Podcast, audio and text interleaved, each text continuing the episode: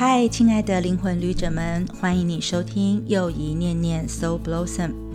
我们在这里面呢，每一念都是自然心药，而且每一念都有禅悦芬芳，希望让你的灵魂绽放美好能量，念念不忘。我是依稀优怡。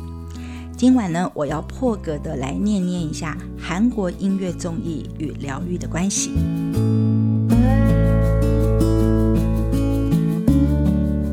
我的很多学生和朋友们都知道，我是不太追韩剧的。但是呢，我追韩综，也就是韩国综艺的节目，尤其是韩国的音乐综艺。因为对我来说，这种节目有音乐、有声音、有故事、有人性，然后可以听、可以唱、可以哭、可以笑，真的是很疗愈的。如果真要我数起来的话呢，韩国的音乐综艺节目呢，常态播出或者就是很长寿，也就是它已经播了好几季的，大概就有二三十个以上。那韩国的音乐综艺到底有什么样的魅力？为什么他们不仅能够在本土取得这么好的成绩，而且还可以获得其他地区观众的肯定，或者至少说是我很肯定啦？所以呢，首先，因为所有的音乐类型几乎都被韩国人单独拿来做了音乐的节目，所以他们不单单只有流行音乐而已。也就是说，这个韩国的音乐综艺它有单一类型音乐的专业开发。比如说，如果你很想听 rap，你很想听说唱类的，有节目叫做 Show Me the Money，它已经做了大概有八季左右，甚至还发展出专门发掘年轻 rapper 的高校 rapper。然后，如果你是女 rapper，他们也有一个专门的节目叫做 Good Girl，也就是谁洗劫了电视台这样的一档节目。那如果说你是对所谓的竞演类型的歌唱节目比较有兴趣的话，他们也分很多类。比如说，他们有给家庭主妇展示平台的节目，叫做 Super Diva。然后也有呢，发掘这个音乐剧人才。因为在韩国呢，他们听音乐剧跟唱音乐剧的人真的非常非常的多，所以呢，有发掘音乐剧人才的幻影歌手跟 Double Casting 的这两个音乐档的节目，还有呢，被人形容说是像神仙打架，就是有非常多的各界的歌唱高手来演出的几个音乐节目，比如说像我是歌手，还有不朽的名曲，还有蒙面歌王等。等之类的，连韩国的演歌叫做 Throat，它其实也大红大特红，有很多很多的竞演节目。那更加上，如果你说是流行音乐的男团女团呢，他们也有竞演节目，比如说有 Queendom 的节目跟 Kingdom 的竞演，甚至都已经进行到了第二季。那这样的节目让很多呢，可能并不是那么流行跟不是那么有名的女团或男团，但是他们有实力，所以他们就有重新出发的机会。然后在这其中的竞演节目当中，二零二零年的时候，还有我自己最喜欢的一个节目叫做《Sing Again》。那这个宗旨呢，从它的节目名称就知道了，因为呢，在世界各地的民间都有很多无名的歌手。或者是他们曾经出道过，那但是可能昙花一现，可能唱红了一首歌就被遗忘的 Sugar Man，或者是唱了一些很好听的 OST，也就是电影主题曲或电视主题曲的演唱者，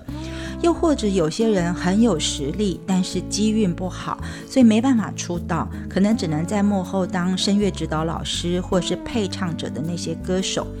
所以他们非常需要这种再一次的机会，然后帮助他们可以再度的站在大家的面前。所以对我来说，这是一个概念非常新的竞演的节目。那其实第一季大概在二零一九年的时候就已经出现，但二零。二零到二零一九年左右的时间，然后这里面呢，很快的就红了这个原来没有名的歌手的前三名，包括了很很具有魅力的、很妩媚的歌手，男歌手叫做李承允，还有一个书生摇滚，就是唱重金属摇滚乐，但是非常的斯文的样子的郑红一，还有拿遍了当年的歌唱赏奖项的李茂贞。甚至他们还衍生了后续的很多的音乐性的节目，比如说他们本来是无名歌手，后来呢就是做了一个叫《有名歌手传》的节目，然后让三位重生的新人可以跟乐坛的大佬们合作，然后在这个节目里面聊各个成名的过程，聊音乐背后的故事，还有聊他们自己的人生。那虽然这是二零二零年的节目，但是在今年呢，其实第二季也开始并结束了。那前六名的乐手呢，也开始有新的音乐节目在继续呢，让他们的这个音乐生涯可以跑得更好一点。那我自己从这个第二季的节目当中，你就发现第一名的歌手他是一个烟嗓的歌手，叫做金基泰。那他当初唱歌的时候，我真的觉得超有特色跟超有魅力的。那虽然他是烟嗓，但是他可以低吟唱的很低音，但也可以高歌还不会破音。那我也不知道为什么他会被埋没了那么久。然后在节目当中里面，他也提到了说，可以拥有一个舞台，能够再重新唱歌的喜悦。其实他本来已经要放弃。弃了。那另外，在这一次的前六名当中，我还非常喜欢第三名的 Hard Rock 的一个女摇滚歌手。她其实已经唱了二十几年在民间，但是真的就是不有名。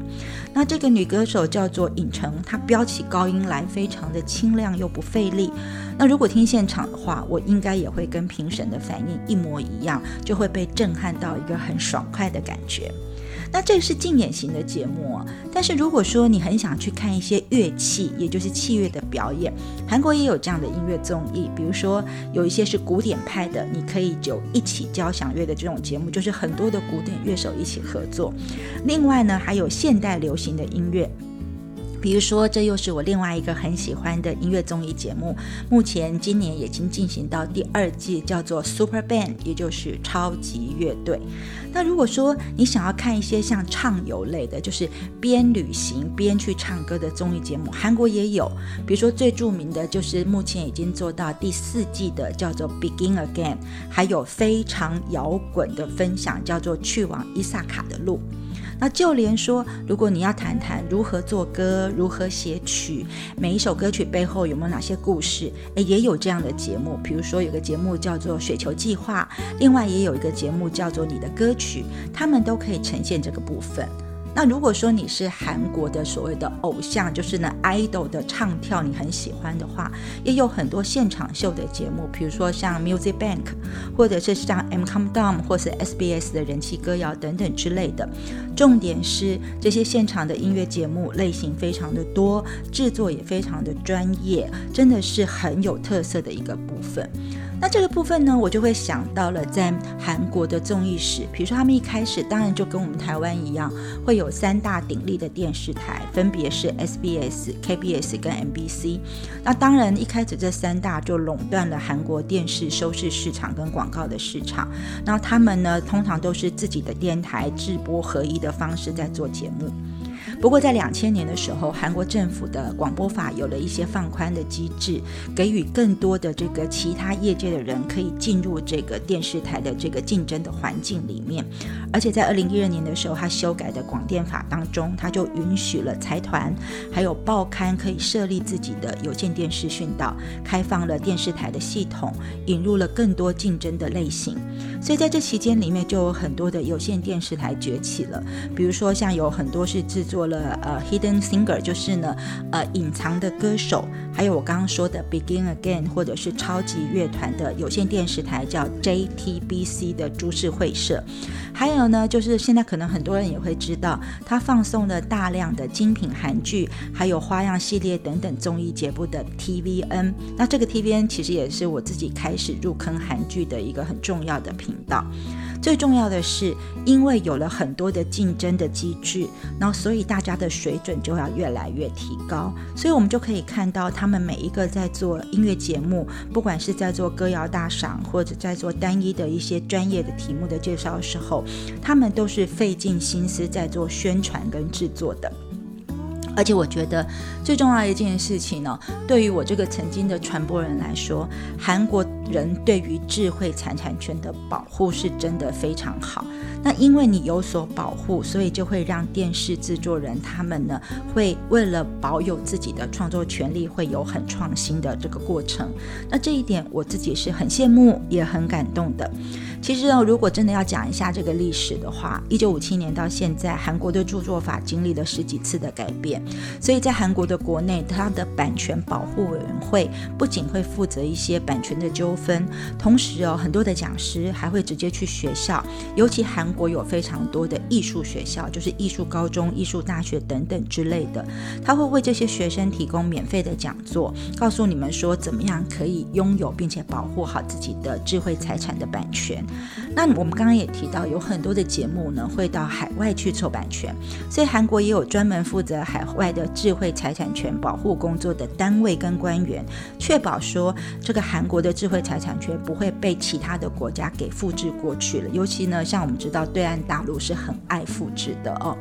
因此呢，在这么严格的呃所谓的管权保护的体系之下，那大家为了不跟别人一样，不去 copy 别人，所以你就会绞尽脑汁的去做很多新的节目类型、新的模式，这反而变成是韩国电视人工作的常态。所以你就会发现说，哎，如果有人做说唱，那我就做交交响乐；有人做竞演，我就去做旅行类的东西。那我觉得最有趣的，也是我最喜欢的一个音乐节目之一哦，叫做《看见你的声音》，它很有。去，他的节目形式就是找一堆人，你去猜说他是音痴还是他是实力者。那你想想看，我们明明是在做音乐综艺的节目，看起来音痴是绝对上不了这类型的节目，但是呢，他居然可以上看见你的声音，而且不仅卖出了国外的版权，而且还赚了非常非常多的钱，还赢得发掘了非常非常多的歌者，甚至最近已经在做第九季的预告了。这三位的主持人还演出了一场辩论赛啊，做预。告他说：“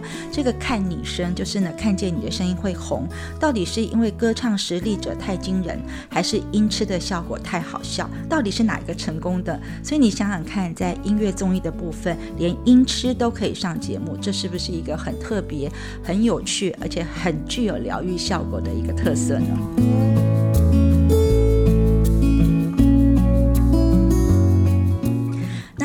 国的音乐综艺为什么会这么令人着迷，或者是令我着迷？我觉得除了他们的类型特别之外，还有第二个特点，就是韩国的音乐人真的是不仅有才华。同时也非常的有趣哦。那音乐类型的综艺节目，你要成就一个节目，除了你的专业基础上要够之外，当然你还是要有娱乐性，因为它毕竟是综艺节目嘛。所以呢，目前的演出者，包括演唱的人、评审、主持人、DJ、乐队等等，或者是幕后的一些编导，他们都各具有一些自己的音乐特色或能力。所以呢，呃，挑了什么样的人，赏析的眼光，评论的内容。其实都很有感染力哦。那有时候这种娱乐性幕后会做一些操作，比如说他们的剪辑哦，甚至是很特别的，有人形容叫做魔鬼剪辑啊。比如说像我们刚刚说的说唱的这个音乐节目叫《Show Me the Money》，他们常常会对演出者的语言呢或表现进行一些。故意引导性的一些剪辑，比如说他会特别让一些选手的表现呢比较夸张一点，然后简洁他某些的言语，来增加戏剧性跟矛盾感。所以呢，出版这个节目的这个 Mnet 电视台，其实有多次被相关的审查单位是处罚的。那也有一些呢音乐人认为说啊，这个节目会不会为了吸收观众或吸引观众，给说唱音乐打上了一些比较粗俗或者是比较暴力的标签？但是你毕竟也承认，它就是造成了某种娱乐性。那除了这种的所谓的呃刻意简洁之外呢，又例如我自己很喜欢的一个节目，那刚才我们也提过，就是在韩国的乐听群众当中，里面很多人喜欢的节目就是 Super Band，就叫做超级乐队哦。那我们很多人喜欢说这个节目是一个相亲节目，为什么呢？它就是让各种不同音乐属性的独立乐手们和主唱们聚在一起，然后呢，按照各自的音乐喜好，透过不同的竞演方。方式来挑选队友组成乐队，所以你在这里面会看到了，除了我们最常见的吉他、贝斯之外，在第一季里面呢，有古典乐的钢琴、大提琴、小提琴，还有玩电子音乐跟数位编曲的好手。那第二季呢，甚至出现了像是国乐器的玄鹤琴哦，所以你会在各种不同的表演当中，有可能会看到小清新版的，比如说吉他纯器乐的表演，你也会看到他们对一些欧美流流行音乐的颠覆性的改。编，甚至呢，在各种不同的演奏方式上面会看到很多不同的，比如说像是八手联弹，或者是各种不同的音乐类型跨界的融合。那这对于我这种喜欢声音或者是喜欢音乐来说，我就会看得很兴奋，而且是看过了还会一刷再刷继续的看哦。那除了看这些乐手的表演之外，在这个节目里面呢，有牵线作用的这些评审们，比如说像是制作人柳希烈或者是尹中信，还有呢就是在很多选秀节目里面会出现的韩国第一的写词家叫金伊娜，他们在评选的时候会出现很多细腻的观察跟形容，有的时候他们对参赛者的一些鼓励跟甜评，我们不见得听得出来跟看得出来，但是他们有点出来，而且呢会讲到一些人生背后的一些生命的厚度，或者是这些辛苦度，他们都可以感受到的部分，在听他们的这些赏析跟分享的时候，我也觉得很疗愈。啊，另外我们刚刚有提过说，韩国的音乐综艺类型有所谓的旅行类的音乐类型嘛？我觉得这个音乐类型真的是太厉害了。那尤其有一个很高评价的节目叫做《Begin Again》，它已经做到了第四季。那在前三季里面，所有韩国知名的会唱歌的人，比如说李素罗、李夏怡、Henry，还有乐童音乐家的秀贤等等，他们这些音乐人呢，开始。主旨就是呢，到欧洲的各个不同城市去进行路上的这种随机的表演，所以你会看到他们行走在葡萄牙的大街，然后站在克勒姆教堂的大门口，然后马上就可以架起小提琴来呢演奏一首叫《查尔达什舞曲》，或者是你会看到他们在意大利南部的一个小村落，然后喝着特制的柠檬冰沙，然后望着蔚蓝色的海面，然后所有的音乐人就即兴合唱了《Lemon Tree》的这首歌。然后第四季呢，因为是疫情的关系，所以他们就没有出国了，改在韩国国内的不同乡镇，那也是很感动。同时，他们非常珍惜音乐人，所以在其他的音乐节目当中表现出色的音乐人，比如说像刚才我说《Sing Again》的李茂贞等等之类的，也会被邀请在那里面演出。那另外呢，还有一个很有趣的节目叫《雪球计划》。这个计划呢，是因为韩国的音乐制作公司当中有两家公司，一家叫做 SM，一家叫做 Mystic，他们呢就做了一个计划，说我们每一家公司各出一个人，然后我们给别的歌手来制作歌曲进行对决，然后一首歌曲的前期准备、词曲写作、录制跟 MV 的拍摄，都会呈现在每一次节目只有十来分钟的节目里面去做呈现。但是因为我们会看到歌曲。制作的深入，然后会涉及到各种音乐的人才，所以它为什么叫雪球计划？就是呢，慢慢这些人才会像滚雪球一样越积越多。所以呢，这两间合作的公司本身的艺人每一。个都被拉出来，在这个节目里面做展现。然后非常有趣的是，他们只要有乐器，那这些音乐人就可以施展他们的才华。有时候是在餐桌上，有的时候在酒吧里，有的时候在街头上。那这种出其不意呢，却呢这个非常精致的这种出版模式，它是一种即兴创作，就成为了这一类的音乐综艺节目的一个非常重要的看点哦。那我在看这些音乐节目的时候，我还看到了另外一个重点哦。因为如果你要支撑这些音乐类型长盛不衰，最重要的是韩国本身的音乐产业要非常的发达。那如果你去看他们的音乐教育的话，他们的音乐教育里面分为民族音乐教育，也就是国乐，跟西方音乐教育两大类。重点是，韩国人为了想要培养他们的音乐人才，在他们的各种艺术院校里面，大概在六零年代跟七零年代的时候，就开始引进各种欧美的音乐教学体制，跟音乐的，请来很多很多的外国的专家，把这些欧洲的音乐学院的所有的演奏形式，还有所有的这个论文形式，所有的考核形式，通通搬了过来。所以呢，现在韩国的音乐教育几乎可以说是到达了普及的阶段。所以有时候你会觉得，哎，为什么韩国会唱歌的人这么多，会做音乐的人这么多？其实他们是有重点培养的，所以他们有非常多的艺术高中，为整个音乐体系源源不断的输送这个人才。那因为这些候补的这个人才，这个竞争非常激烈，而且人才又很充足，所以呢，这些音乐人就知道他们不能太骄傲。也不能够太自满，所以呢，他们就必须也要常常的愿意去参加一些其他的综艺节目来刷一点存在感。所以就表示说呢，他们不仅音乐才能要很好，同时他们也要非常会演说，还要。要求自己呢有一个很有趣的灵魂，可以表现出自己其他方面的面相。比如说像刚刚我说的，韩国一个很重要的音乐制作人叫尹中信，他身上的标签，他不仅是音乐制作人，他还是音乐公司的社长，他也是节目的主持人。那主持电视节目，也主持广播节目，那多重的角色让他在各类的音乐综艺当中，不仅能够保证他是非常有专业性的。而且他还能控场，还能够 Q 流程，有各式各样的作用。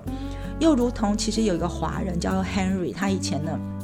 也是在这个韩团里面的。那他因为精通各种的乐器，而且他性格非常的开朗，所以呢，他就透过参加各式各样不同的音乐综艺节目，比如说他去 Begin Again 里面的街头演唱，或者是在参加很多的这个节目里面的竞秀，让我们看到了他身上多元的，不是只有唱，可能还有乐器，还有很多他的音乐编曲理念的音乐才华。所以我会觉得音乐人的非常的多元，跟这些所谓。的非常的呃不同凡响的表现，也丰富了韩国的音乐综艺节目。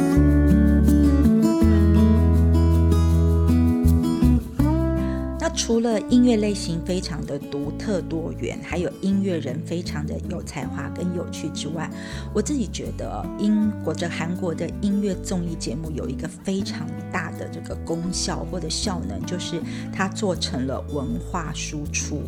所以呢，韩式综艺作为韩流文化的一部分，就表示说它的影响性不只是在韩国本土。比如说像我，我也开始听了非常非常多的韩国音乐之后，就开始了解。韩国的历史，然后韩国人在想些什么事情，他们的社会状态是什么，甚至我也接受了他们所分类的音乐类型。那其实，在一九九八年的时候，韩国为了解决他们的经济危机，曾经提出了文化立国的战略方针。然后，在很多的媒体、网络、广播电视等等，都有一些就是发展的目标。那他们所提出的整体目标，就是说，他们想要在二零零七年的时候，文化贸易就要占世界市场的五趴左右，而他们的文化产业的出口要达到一百亿的美金。而且希望他们可以位居世界文化产业界的五强，然后成为二十一世纪文化大国跟知识经济的强国。你看，这目标真的是非常的宏远哦。所以他们的政府在这个目标底下，大力的支持民间各种本土娱乐或音乐事业的发展。所以我们现在才会觉得说，为什么 K-pop 这么流行，而且是全球性的流行？因为他们的韩星或者是韩流的这些音乐歌手。几乎不能说只是韩国的歌手，已经是成为 global，也就是国际型的歌手了。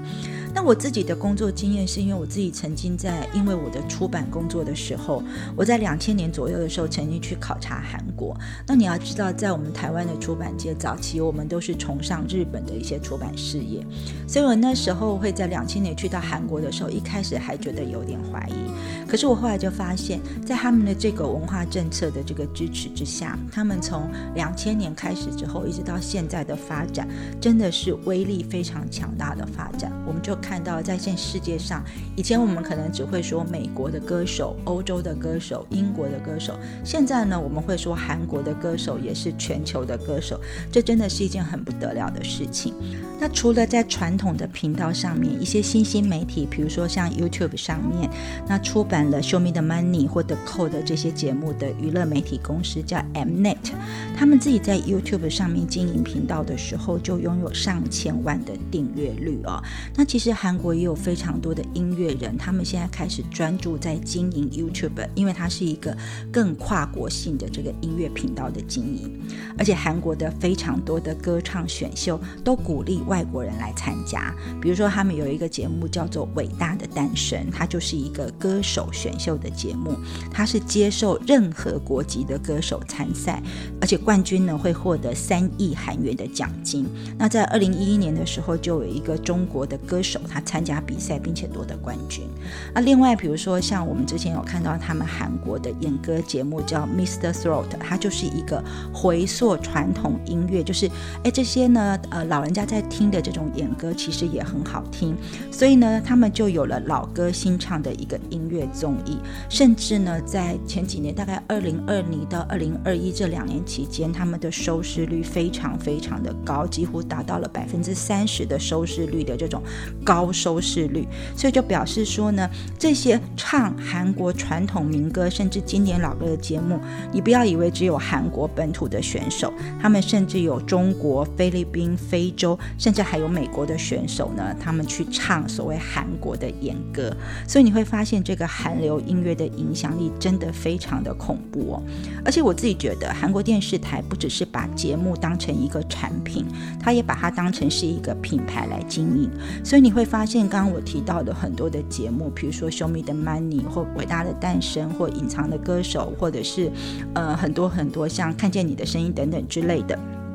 其实呢，他们都在海外，就是在韩国之外的国家都有海外版。而且韩国人呢，在跟这些海外的电视台达成购买协议的时候，是不会经由任何代理商的，因为他们就是要直接控制，然后才能够确定那个品质。所以你就会发现呢，因为他们会选择国家电视台跟实力雄厚的商业电视台来做他们的海外版本，所以这样的话就可以保证了这些节目的质跟量。同时，这些海外版的节目有的时候还会回流到韩国的音乐节目里面来，比如说像美。国的福克斯老总就是在看了泰国版的《蒙面歌手》之后，就找了韩国的原版来看，所以他就决定去买韩国的原版，并且再再制成美国版的部分哦。所以你会发现，韩国音乐综艺真的很强大，而且它是韩国娱乐产业发达的一个非常重要的缩影。因为在这里面你会发现竞争很激烈，但是政府有大力的扶持，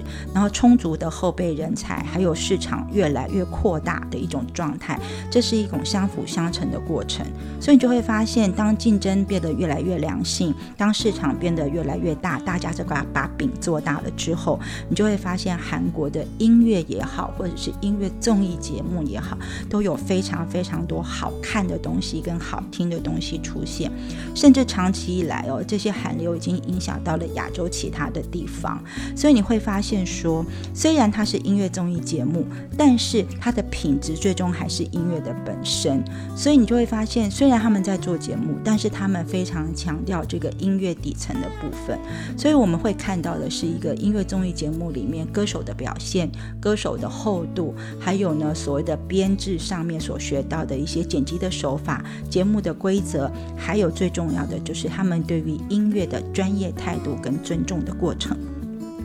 所以呢，如果是就我自己来看哦，如果问我说我到底从这些音乐当中里面获得了什么疗愈哦，其实因为我很喜欢声音嘛，我也觉得声音是我们最大的一个自我配备的疗愈工具。所以，我们从每个音乐人的身上，我就看到了这些声音对他们的重要性。所以，你想想看，为什么这些人无论如何都不会放下自己喜欢的音乐，不管他是哪一个国籍，那怎么样的年龄，或是怎么样的性别啊？甚至在里面，我也看到有很多是跨越性别、跨越年龄、跨越地域的声音或音乐的表现。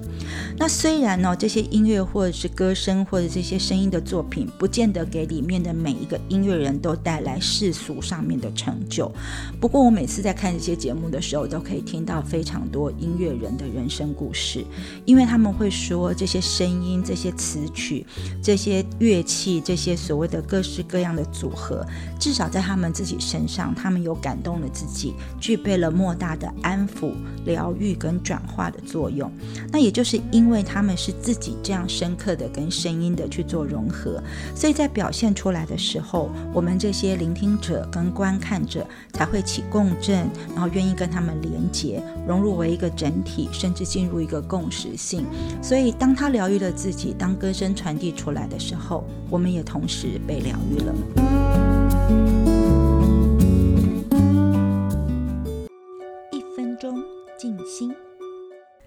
这回我们要进行的一分钟静心叫做观想粉红色。同样的，请你先准备好你的计时器，务必要计时一分钟。而这次在这一分钟之内，我要请你做的事情是，请你观想一只粉红色大象，没有别的，就请你观想一只粉红色大象，一只粉红色大象。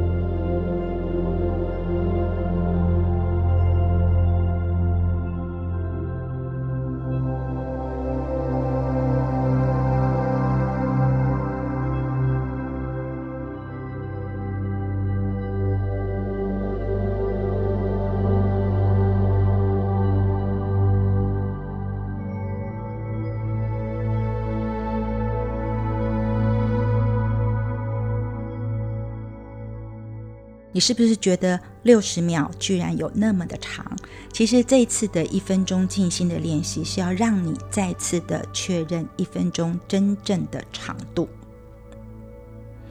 OK，非常感谢你聆听这一次的又一念念 So Blossom。希望呢，我对于这个韩国音乐综艺的这些小小心得跟感想，也可以让你有点共振跟影响。至少我觉得这个音乐的内容跟综艺的内容都有疗愈到我。希望你也可以起同样的疗愈共振。而在下周四的晚间，我们要继续念念自然心药。